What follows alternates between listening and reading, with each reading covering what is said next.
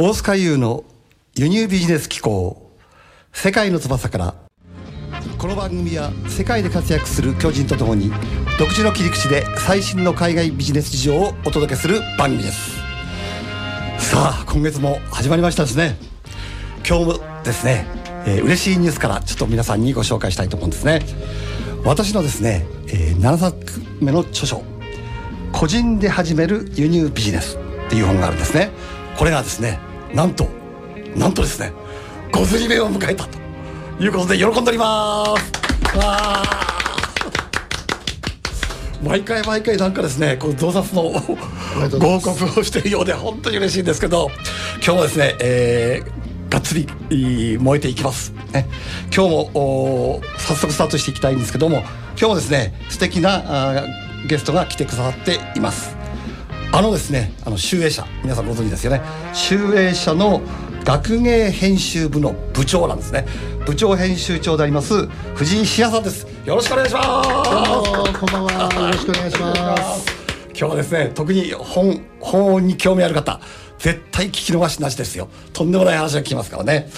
さてなぜ今回ね藤井さんに来ていただいたかというと藤井さんはですね雑誌の編集者でありながらですねこう自分がこう納得されないものとか見ないもの聞いたもの以外はやりたくないというとんでもない人なんですよね。そういう感じで、えー、若い時はですねなんとあのニューヨークまで行って取材をして雑誌を作ったという経歴の持ち主なんですね。で我々の世界から言うとこれはまさにですね、えー、取材ですから海外の情報であり元凶を輸入してくるということになるんですね。つまり、知識の輸入。ち、ち、うん、まあ、知財の輸入って言ってもいいのかな。そういう形のことを実際にされてきた。っていうことなんですね。ですから皆さんの中でも、ものだけじゃなくて、いろんな知識とか情報を仕入れたい。もしくはビジネスの仕組みを輸入したい。そういった方にとってね、すごく参考になる話になるんじゃないかなというふうに思います。さあ、じゃあ藤井さんについて私の方から紹介させていただきますね。はい、はいえー、藤さんはですね1983年集英社に入社をしました。後にですね多分我々の世代だともう圧倒的にわかるんですけど安ン族というね流行語までになった若者向けのねファッション雑誌があったんですね。それの編集部を経てそしてですねなんと、1996年に、あの、コスモポリタン、ご存知ですかね？このコスモポリタンって雑誌。これの日本語版編集部の副編集長に就任されたんですね。このコスモポリタンっていうのはですね、ニューヨークで誕生して、アメリカの若い女性に最も売れている女性誌として知られていて、現在は世界約80国、各国ですね。展開されている、まあ、グローバルなメディアブランドなんですね。はい、ここでやっぱりあの副編集長として数年にわたり自らニューヨークを取材してその文化を送り続けてこられたということなんですね。そして2005年にこの伝説の雑誌ロードショーっていうのがあるんですけど、これ私にとってはものすごく思い出のある雑誌でありましてね、このロードショーの、はい、私創刊号を買ってるんです、実は。しい。あれはもう、私が多分10代か20代だと思うんですけど、そうですね。ものすごい衝撃的で、うん、あの雑誌はとっても好きな雑誌。まさか。その時の表紙は覚えてらっしゃいますか、えー、カトリン・ドローですよその通りです。はい。だから、あの時に、あのロードショーを作っている人に、こうやって実際会えるって 私は、本当思ってもみなかったしね。いやいや、ありがとうございます。本当ですよ。今日はちょっと感激してるんですよね。はい、そういう感じでですね、えー、あの、ロードショーを作られた。そして現在はですね、えー、学芸編集部、まあ、ビジネス書ですとか、いわゆる文庫本関係のね、えー、担当をされているということなんですね。そんなグローバルに活躍されている藤井さんに、この世界で活躍する秘訣をね、えー、今日も根掘り葉掘りと聞くまで返さないという姿勢で いきたいと思うので聞いてください。さて早速聞いていきたいんですけど、はい、よろしくお願いします、うん、そもそも藤井さんが、はい、このまあ業界って言いますかね、えー、この雑誌、えまあ、の社に入ったっていうか、ねはいはい、出版社に入ったきっかけっていうか動機っていうか思いっていうか、そうですねあのーえー、まあやっぱりこう新聞とか、まあ、テレビとか、まあ、出版とかですね、僕そういうあのメディアにすごく関心があって、やっぱりあのそういう中でこう仕事をしようと、あのいうことをずっと考えてました、なので、まあ、あの就職活動もそういうところばっかり受けていて、まあ、じゃあマスコミとかそうですね。はい。はい。かっこいいですよね。やっぱあの当時やっぱりマスコミとかファッションとかやっぱ花形の雰囲気あったじゃそうないですか。ですね、あのーまあ、本当にこう、やっぱりすごくこう、なんでしょうね、まあ、本当に面白い世界だなと思って見ていました。ただ、まあ、その当時はもう、その、なんていうかな、ふマスコミの就職と、マスコミ、まあ、今、いわゆるマスコミの就活とですね、ええ。一般企業の就活と全くタイミングが別で、あそうですか？はい、そうなんです。どどういう意味ですか？あの、要は、ええ。えっと、普通の就職が10月1日解禁で、うん。こう、普通にその就職活動していくときに、マスコミっていうのは大ほとんどがですね、11月1日から始まるんですね。あじゃあ1か月あるってことですね？あの、ずれてるってことですね。ずれてるってことですね、うん。だから、あ10月11月から始まるってことそうそう。だからある種決まっちゃう人はもうそこまでどんどん決まってるわけですよ。なるほど。でもそのマスコミの人はあんまりそこをちょっと行かないで。ああ待ってるわけですね。いやままあそっちに行って。だからじりじりしませんか？いやいやあのだからねまあまあ後がないというか。ですよね。はいはい多分ねこれお聞きの方若い方もいらっしゃるんでええ分かんないと思うんですけど、我々の頃って就職活動って大学4年のはい。10月とか11月からじゃですそうなんです、はい、今はね3年今もね、はい、うん。もう3年でもね2年ぐらいからみんなね活動始めますけれどもじゃああのこういうねあの我々メディアの世界も普通の企業もタイミングはね似たようなものですけど昔は完全に別でしたんで。ですよね、はそうでしたか、でやっぱりそのこのマスコミっていうものに好きだったっていうか憧れてたっていうそういうことそうですね、あのね。やっぱりこう、あの僕、なんていうんでしょうね、あのー例えば人のインタビューがありますよね、ええ。でただこのあインタビュー。があって、ええ。やっぱりそのいろんな面白い人にインタビューをしたいっていう気持ちなんですけど、雑誌の場合はそこにこうやっぱり写真、ビジュアルがすごく加わるわけですね、ですよね。本当。だからその、やっぱりそういうものも好きだったので、こう映像とこう文章と両方こうできる世界だなと思って、あのやっぱりこのしもちろんテレビとかねそういうところもありますけどあのさらに言うとその出版の世界っていうのはそのよりこうなんていうかちっちゃいチームでね。例えばテレビとかって一つの番組で作るのに100人ぐらいの人が動いたりしますし、ー。まあ、ラジオとかだともっとちっちゃい単位になりますけど、ええ。やっぱり雑誌の場合はもうあの編集部自体は大きくても一つ一つの記事をやってるチームはすごくその本当に23人とかね、あるいは1人っていうケースもありますしやっぱりそういうところがこういろいろこうもしもねこうしっかりやれたら面白いんじゃないかと思って。じゃあそのクリエイティブさが発揮できるそうですね。魅力っていうのはあったんでしょうかね、い。はい。はい。うん。や私も本当に入れたんだったらそっちに入りたかったんですけど、ねはい私は5年行ってますからなかなかえ難しいかったんですけど、はい。なるほどそういうことですね、はい。じゃあ実際にそのお入社されて、はい。こうおのんのですかね。そうです。一番最初の配属先が、まあ、ノンノという雑誌でした。まあ、あの、えーまあ、大体当時で、えー二十歳になるかならないかぐらいの人たちが一番メインのターゲットの雑誌でした。うん今日なんかのんのの創刊をお持ちいただいたっていうことなんですああ、そうですね。ちょっと、すごいですね先ほど見せていただいたんですけどね。ちょっと待ってね。すごいシュールですよこれはね。もう驚きますよね、あ出ますかね。大丈夫ですか、これしびれましたよ。まあこれがね、これラジオの方は見えないかもしれないんだけど、あのもちろん動画見てる方はね、これ見てください。これすめちゃくちゃシュールですから。まあ、もちろんこの時は僕、あの、ここにはいません。はいええーあのちょっと特別にこれは、あの、そうですね持ってきもありました多分これもうないと思います他に。そうですね。日本に、はい日本にスタあまあ、あの、ートしかない。本当そうです。はい。えええこの要するにファッションナブルマガジンっていう形で、まあ、デビューをされてそうですね。藤井さん的にはどういう感じの時代だったんですか？あのーでも僕が、あのー入った頃はですね、ええ。まあ、ちょうどそのこの、あのー70年代のこう、なん。か後半ぐらいからその、ええ。アンアンとノンノが、まあ、いわゆる旅日本の旅をそのすごいテーマにしていて、でやっぱり若い女性がすごくこう日本の各地に旅行に行くっていう、でそうどこに行くにもそのアンアンかノンノ持ってるのでアンノン族っていう言葉ができたんですよ。で、はい。あ持ってるから満足したそうそうそういうことですそういうことです。あの要はあのそれまでの例えばその、えーこういうその旅情報っていうのは例えば、えー京都だったら清水寺とか、ええ。いわゆる名所旧跡のガイドはあっても、ええ。そのその他の情報っていうのはあんまりない。んですね。でもあのこのこの時代その例えば同じ清水寺に行くんですけどその清水寺の手前の三年坂の元のこのお茶屋さんのこの甘酒が美味しいとか あとここのね。ここのお土産は買っていくといいとかそう。うん。やっぱりそういうその実際に何を食べたり何を見あのただこう観光するだけじゃなくうん。て実際にそのどこに泊まるとか何を食べるとかそういう情報よりその体験型の情報に体験型。シフトしたんですね。でそういうことがこうものすごく細かく載せてたのでみんなこれを持ってああじゃあ旅行に行ったということです。旅行のそういう意味のなんか体験する旅行のバイブルっぽい感じだったその当時はそうですね。はい。うんそれで安納族です。私はなんか服装かなんか思ってました？ああいやそうないんですまあね、要はそのそういう人たちがみんなそのまさにあちこちに旅に行ったんでそういうことに言われました。なるほどですね、そうでしたか。そしてそれからこのあの今や伝説となったこのコスモポリタンの日本版そうですね。あのもうにあの雑誌、ええ。今あの、まあ、コスモポリタンは、まあ、別なあのところがあの、ウェブだけでやってて、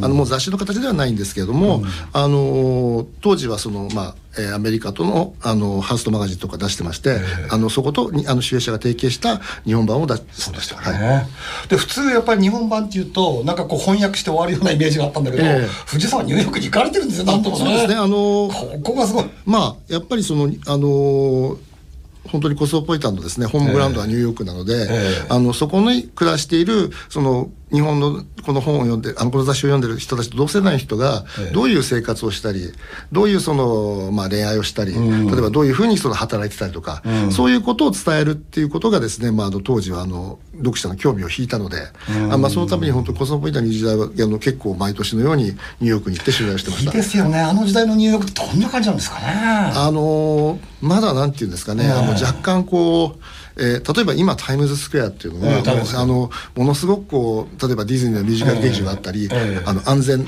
なねすごい、あの夜中でも歩いても平気な街ですけど、最初に行った時はちょっとまだですねホームレスがいたりね、やばい感じが。ちょあ のちょっとやっぱりあの、夜な夕方以降はあんまり出てきたくないなってみんなのことが最初は、最初はちょっとありましたね。でもそれがやっぱりその行くたび行くたびどんどんどんどん変わっていって。あああのあこれはすごいことだなと思いました。うん。じゃあその頃はやっぱりアメリカもかなり動いていたってことになりますそうですね、やっぱり景気良かった。あ景気良かったと思います。で、あのー本当にその、まあ、その年は、あの、まあ、そもう取材には行ってませんけど、あの、えっと、2002年ですか、あの、9-11の、あの、テロがああるんですけど、まあ、あの前までは、あの、取材に行ったりしてましたので、あそうに行ってたんですか？ああの、実際にその今はないや、あ今はまあ立て直ったですね、ワールドトレードセンターで、あ行ってたんですか？はい、取材をしたりもしてました。あのし、あの、まあ、あの、上が、一番上が展望台なので、よく登ってました。そうですか。はい。まかり間違ったら危なかったじゃないですかいや、もまあもちろんね、あの、やっぱりそういうリスクは常に、ありますよね。そうでしたか、じゃあその例の前に前のニューヨークを知っているってこと？そうですね、はい。ですね。じゃあ当然取材したい人なんかもいらっしゃったんだ。あもちろんそうです。はい。なるほどですね。これから面白い話になりますね。さてここで、えーリクエストをおかけしたいと思うんですけども。はい。いかがでしたか？YMO のライディーン。私もこれめちゃくちゃ好きなんですよね。で今ちょっとその話を聞いてました。さて注目の後半なんですけども。まずですね、えーこう今日聞いてる方の中でねやっぱ本を出したいなと思ってる方いっぱいいると思うんですけど藤井さんから見たその、まあ、売れるう本の条件って言いますかね、まあ、売れる著者と言ってもいいのかもしれないですね。あ。のーまあやっぱりこう、まあ、僕はこうビジネス書とかね、ええ。実用書っていうジャンルをメインに作っていますけど、ん。あのビジネス書っていうのはこう突き詰めていってしまうと、ん。えーお悩み相談本なんですね。うん誰かの悩みを書いてそうです、あの例えば仕事の上でとか、例えばまあ単純に言って例えば仕事がなかなか片付かない、ん。早くできない、ん。とかまあ究極の悩みはお金がたまらないとかね。あの皆さんこうビジネスとか人生で何かしらの悩みを持ってます、ええ。でもそこに対して解決のヒントであるとかあるいは解決策そのものを提示するのがビジネス書の本質ではないかと思ってます、なるほど誰かの悩みを解決するための。そうです。で要するにそのな悩みを持っている人が多く言えばいるほど売れるってことだね。売れるってことね。あそういうことですね結局そそういう考え方ですね。だからやっぱりそのより多くの人の悩みを解決できるような本を考えていかなきゃいけない。ということはその悩み大きく悩んでいるところに入っていけばいいってことになるんですかね。まずそのそうですね。だからその、うんまあ世世の中の人がどれだけことに悩んでるか。うん。であの、まあ、それが非常に多いとしたらじゃあそれを解決するにはどうしたらいいか。っていうふうな考えていきますね。なるほどね、ですからそういった意味からするとお金の本が売れるっていうのはそういうことなんですね。そうですやっぱりお金に悩んでる人が一番多いです。ははい。会社だと売り上げを上げるとそういうそういうことですね。セールスのはいそうい。う話なるほどですね。でそこからこう枝分かれしてって、ええ。例えばえー営業の方がこうより売り上げ上げるこう会話術とか、そういうことになっていきますね。じゃあ自分のその得意なね、はい。ことっていうかそういうそういうものが世の中の役に立つかどうかっていうことがポイントになるってことですか？そうです。まずは、はい。うん、じゃあプラスそこにそれがあったとしましょう、はい。であってその次はどうどういう条件があればねはいはい、そうですね。あの、うん。まあ、例えばその、解決できるノウハウをお持ちの方は、あの、いろんな方がいらっしゃると思います。えでも、そのノウハウをそのまま出すのではなく、うん。ちゃんとやっぱりその、より解決してあげられる形というか、その相手に寄り添ってあげるというか、ええ。そういうふうな発想で、えーあの、内容を作っていくことが第二段階ですね。なるほど。そうすると例えばなんですけどね、はい。その著者の中でも、はい。そのなんとなくですよ、はい。人によって違うと思うんですけどこの本人ノウハウを全部出すのを怖がる著者なんかもいると思うんですよはね。い、はい、はい。その辺はそのその編集者として、はい。そのたスタンスとしてどうなんですかね、私なんかもうその時あるもの全部、全部出し切る方なんですけど、はいはい。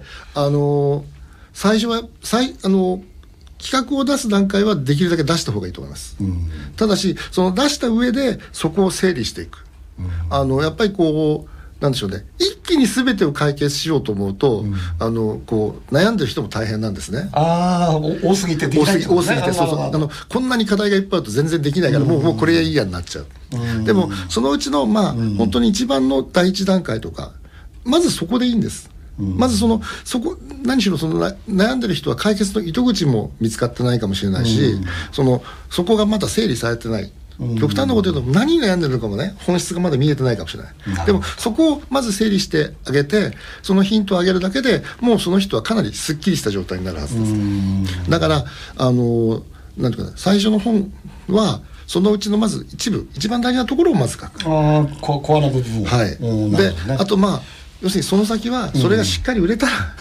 また次かけましょう第2みたいな。弾第3弾ができるってあことです。すね、はい。あじゃあ私なんか思うとね、はい。あの著者のはい。処処女作っていうのが一番なんかこうエッセンスがね。はい、それは間違いないです。間違いないですよね。あのやっぱり最初の作品がええ。勝負です、ですよね。あのはい、最初の作品でそのある程度の評価とか、まあ一番いいのはヒットが生まれれば、次は必ずあります、でも最初の作品でちょっと残念な結果になってしまうと もうちょっと次のチャンスが巡り合うのが大変になってしまいます、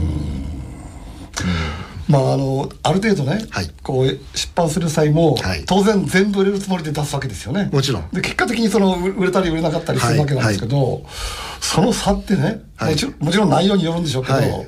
何だと思われますか？あのーまあやっぱりその内容がどれだけその、え読者にとって、ええ。そのまあ切実というかねあこれ、ええ。もうこれだったら私の悩みは解決すると思われるような、まあ内容であり、それを表現するタイトルであり表紙でありが大事なんですけどそのなんていうんですかやっぱりビジネス書っていうのはこの他の本に比べるとすごく特殊なジャンルで、うんそうですね。あのー皆さん例えばその本を書いたらあと売るのは全部出版社だと思ってらっしゃる方も 多いと思うんですね。もちろん我々出版社が売れるようにいろんな努力をしますけれども、ビジネス書っていうのは著者さんと出版社がこうなんていうかな両輪のようになってこう宣伝をしていくと。そね。その著者さんが持っている例えば人脈とか、あるいはその例えば日頃こういろんなセミナーをやってるとか、そういうその本を売ったり宣伝するツールがどれだけあるかっていうことが、あの出版を成功させるところにおいてすごく重要です。今ね聞きましたが皆さんさらっとこう話が流れていきますけど。これすごく重要だと思います。よね、やっぱりこのやっぱ本も商品ですから、はい。やっぱ売るという行為がなければ完結しないわけですよね。どんないいものであっても売れなければ役に立たないと思いますから、やっぱ著者自らがあーある程度動いていくということが必要になるとそうですね、うん。あの特にそのビジネス書の場合は要するに著者さんが書いてるものっていうのはその著者さんのお仕事とすごくリンクしてるケうん。ースが多いですね。まあ、大体の人そうですよねそうなんです、だからやっぱりそのこのジャンルの話だったら、この人がこのエキスエキスパートだとかね、もうこの業界では一番だとか、そういうふうにこう見えることが大事なんですすね、はい。何々といえば何々とそういうことです。これですよね、はい。そういうことです。ん。なるほど。じゃあですね今現在ですねえー、宇治さんが今取り組まれている本とか今はい。お勧めしている本でもいいですし、はい。それあったらちょっと教えてほしいんですけど。もそうですね、ええ。あのまあ、一番大事な本を最初から一番大事な本。紹介しましょうか。あそうですか。はい。どどんな本ですか？えーあそれではねなんかね今日、なんかここになんか黄色いの黄色いのがなんかありましたね。並んでるみたいなんですけどええ私もなんか初めて、はい。お価格はあなたが決めは、ない。さい、価格をあなたが決めなさい、えー。輸入ビジネスで学ぶ儲かる仕組みと、えーこれがですね、ええージェトロ認定貿易アドバイザーの大須賀優さんという方が、えーお書きになあの大須賀さんでしたか？はい、あの大須賀さんが、はい、あのーついにやっちゃいましたかはい。いやーこれしびれます。でこれねこれがいいのはこの白地じゃないですか、はい。白地の本は売れるってはい。言われてるんですよ、ね、やっぱりそのタイトルがこうはっきり目立つってことがすごく大事なんですね。ええなるほどはい、あのもうね、店頭にはたくさん本がありますので、その中でこうパッと目につくってことがとても大事です。はい、ということで皆さんこれついに出ちゃいます。えっ、とですね19日。はい、19日発売です。いいですか？はい。じゃあ19日発売、はい。でねこれちょっとタイトルに注目してほしいんですけど価格はあなたが決めなさいということで私の本なんですけど輸入ビジネスっていうワードがメインタイトルにないんですよね実はね。ここがビジネス書として幅広く売っていけるんじゃないかなと。いうことで藤井さんと二人で一生懸命作りました。ぜひ読んでいただきたい。